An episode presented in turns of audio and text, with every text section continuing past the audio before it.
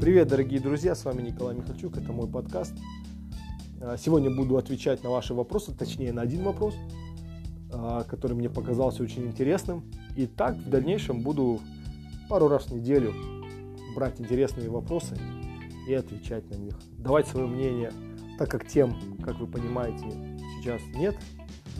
А, тогда буду отвечать на ваши вопросы. Давайте сразу приступим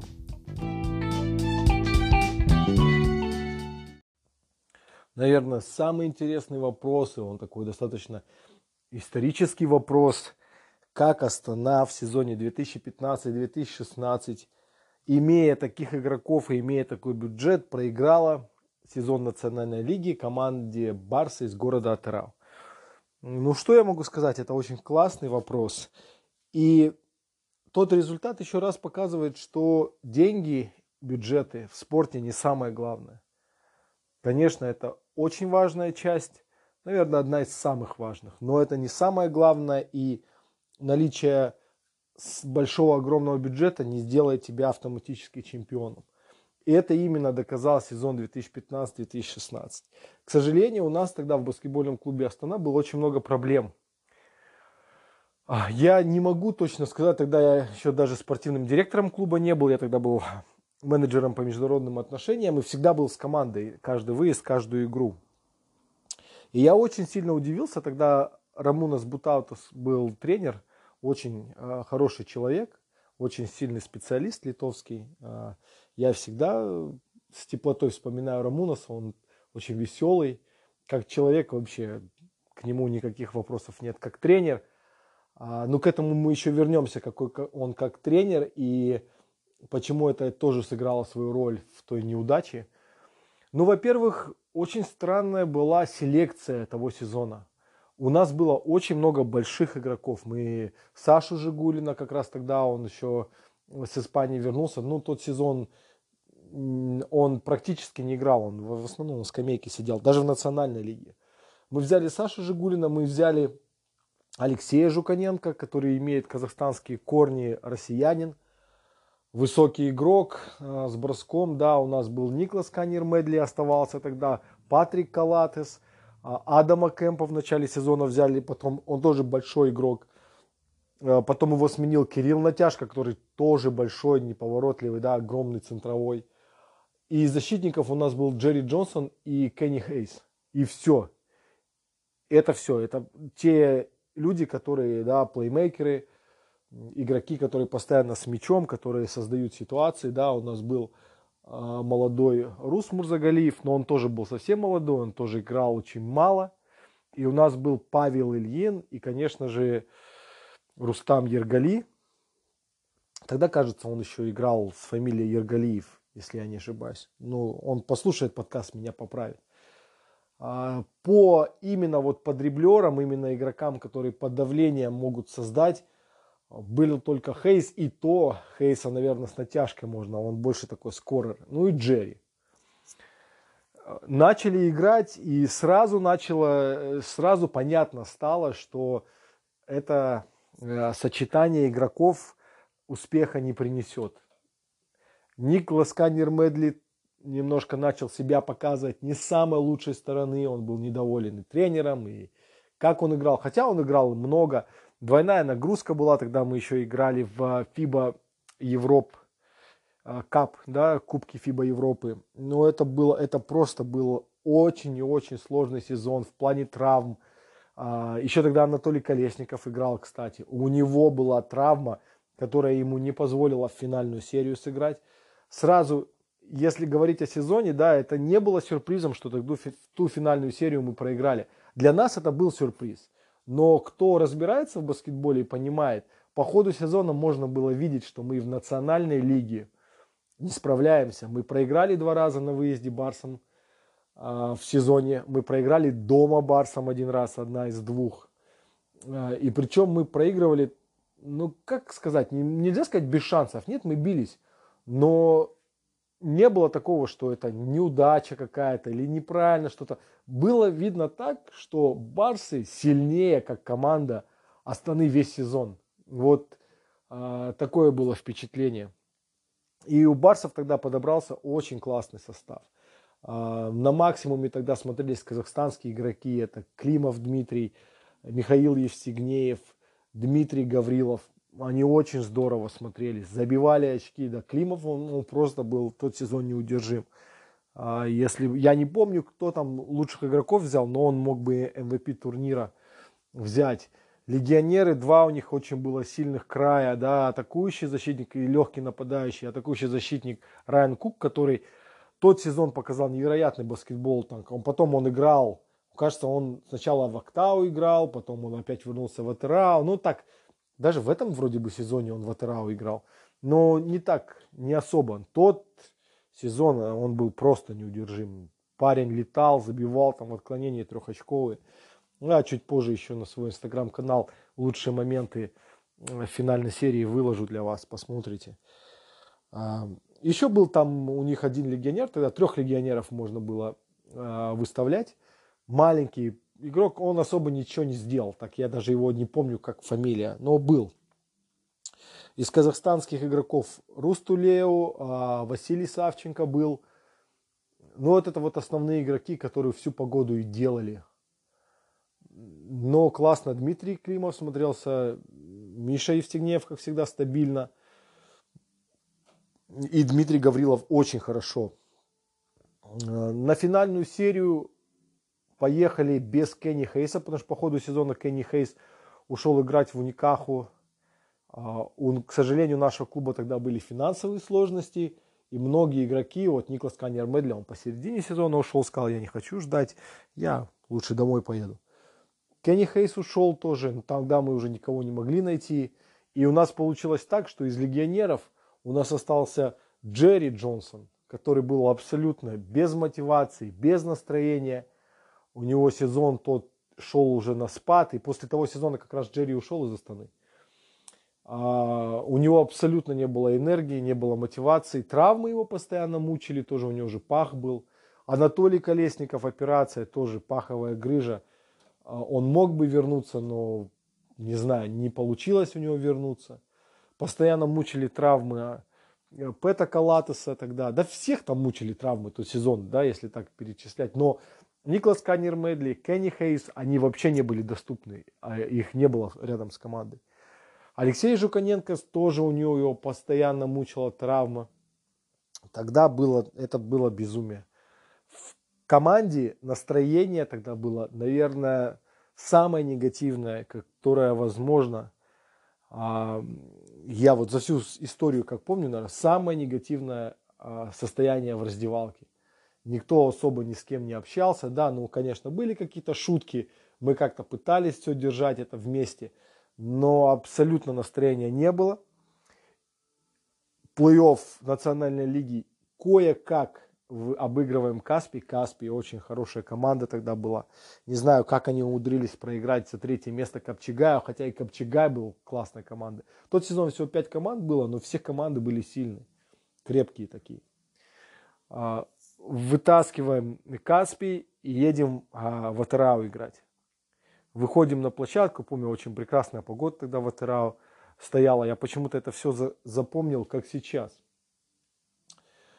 а, и выходим играть. Играли в зале не как обычно Фока Тараусский, а другой вот там школа спортивная, что ли, такой неплохой, хороший паркет, маленький.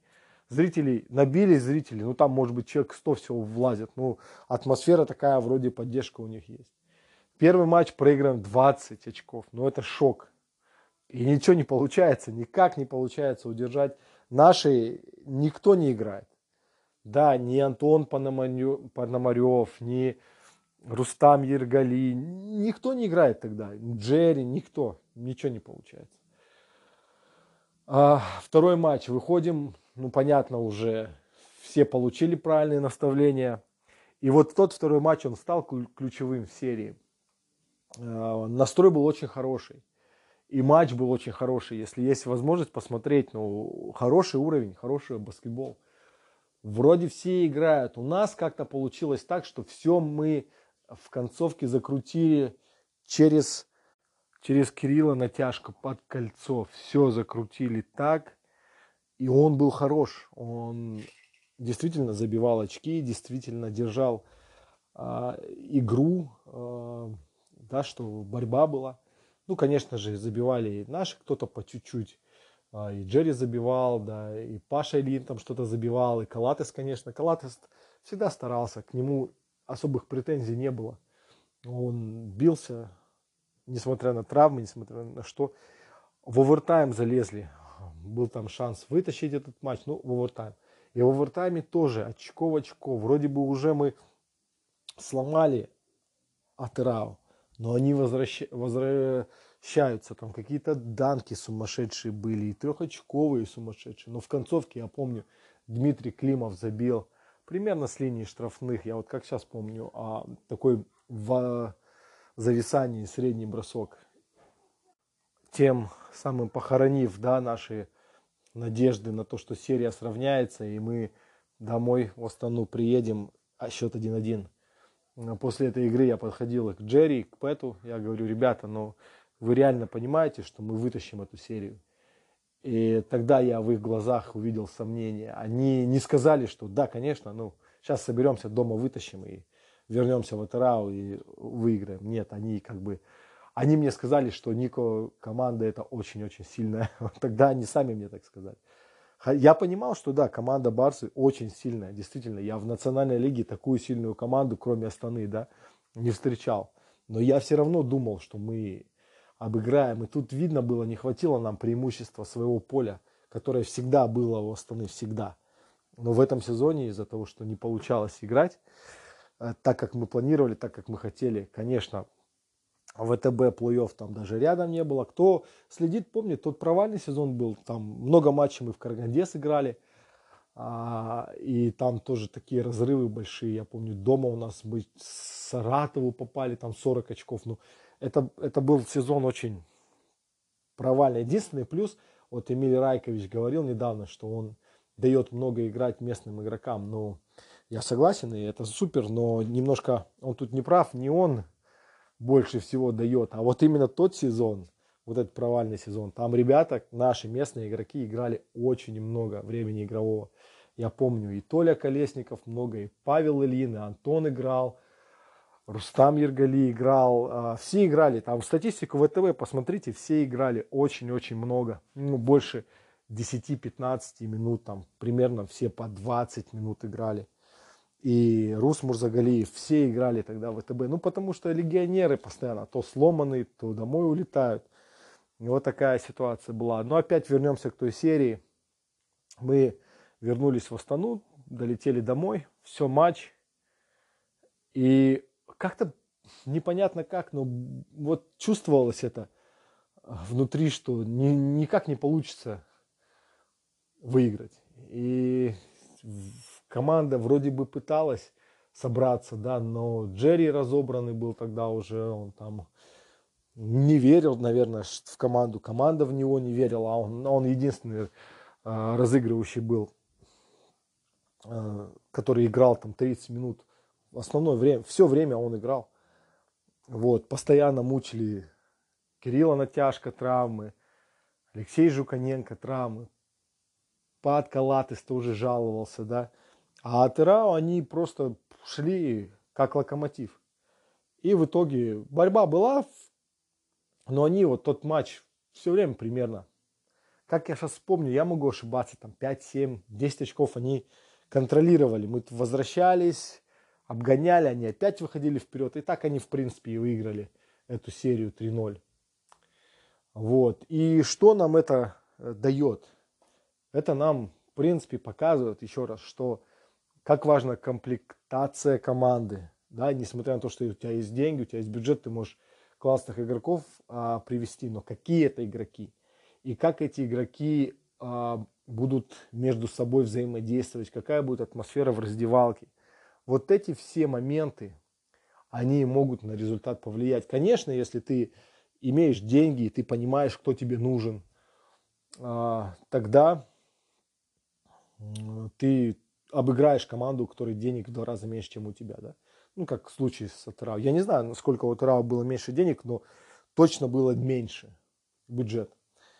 А насчет Рамунаса я в начале подкаста говорил, очень хороший человек, мне он нравился, мы с ним дружим, часто пересекались, когда он уже перестал тренировать Астану. Он был тренером в Ливане, в Литве несколько раз мы с ним пересекались, потому что сборы у нас были в Литве.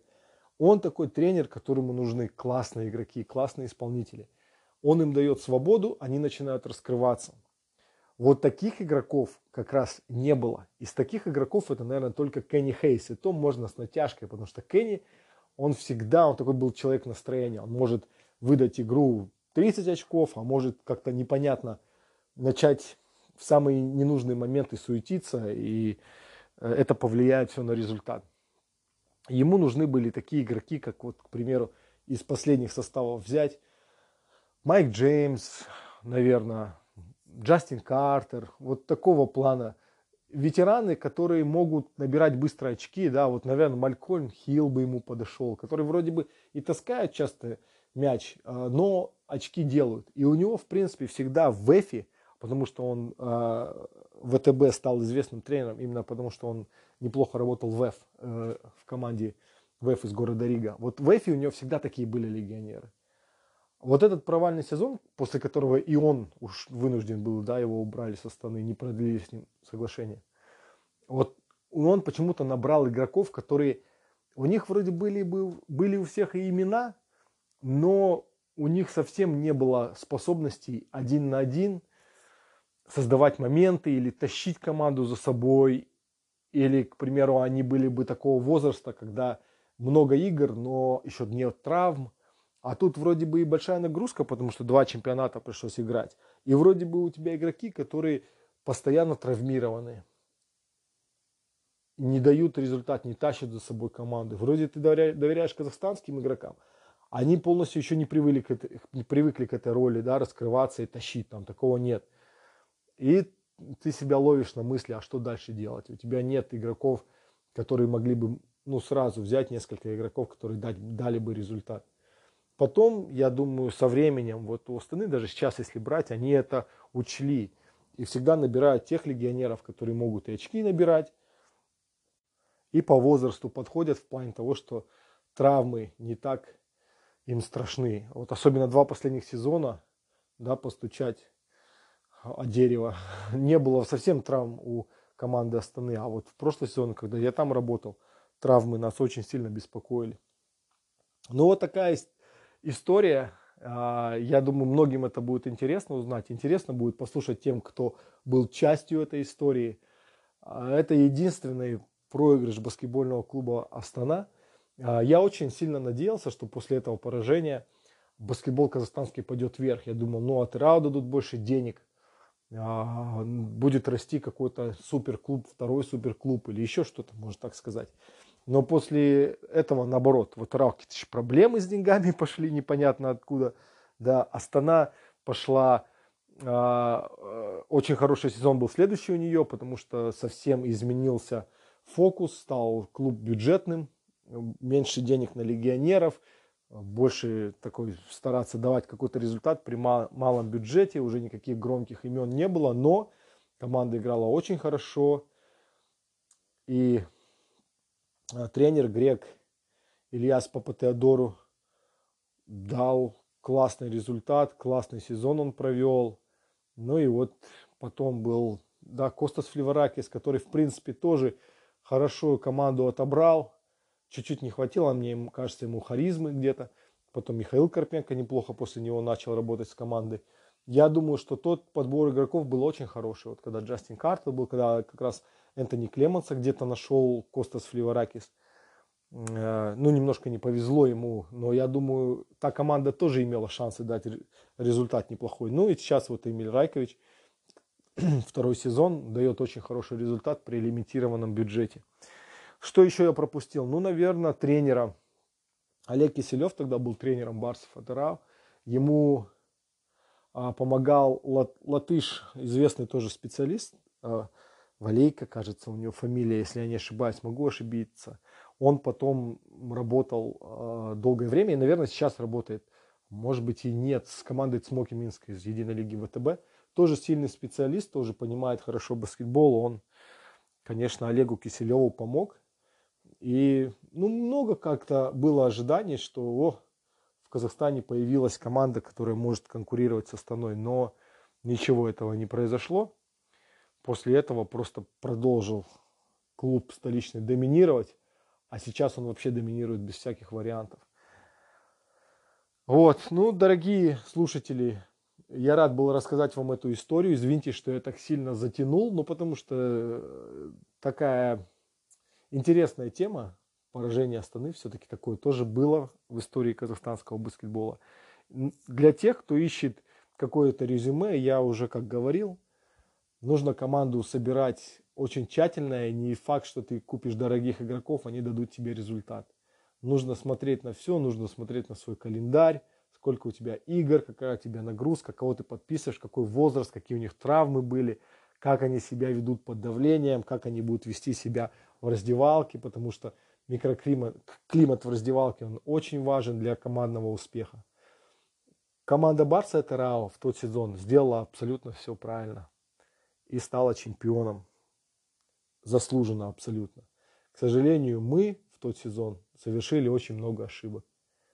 Но команда быстро восстановилась, перешла на новые рельсы, да, на новую а, стратегию да, развития. И после этого уже таких осечек не было. Но, опять же, все может быть, история обычно повторяется.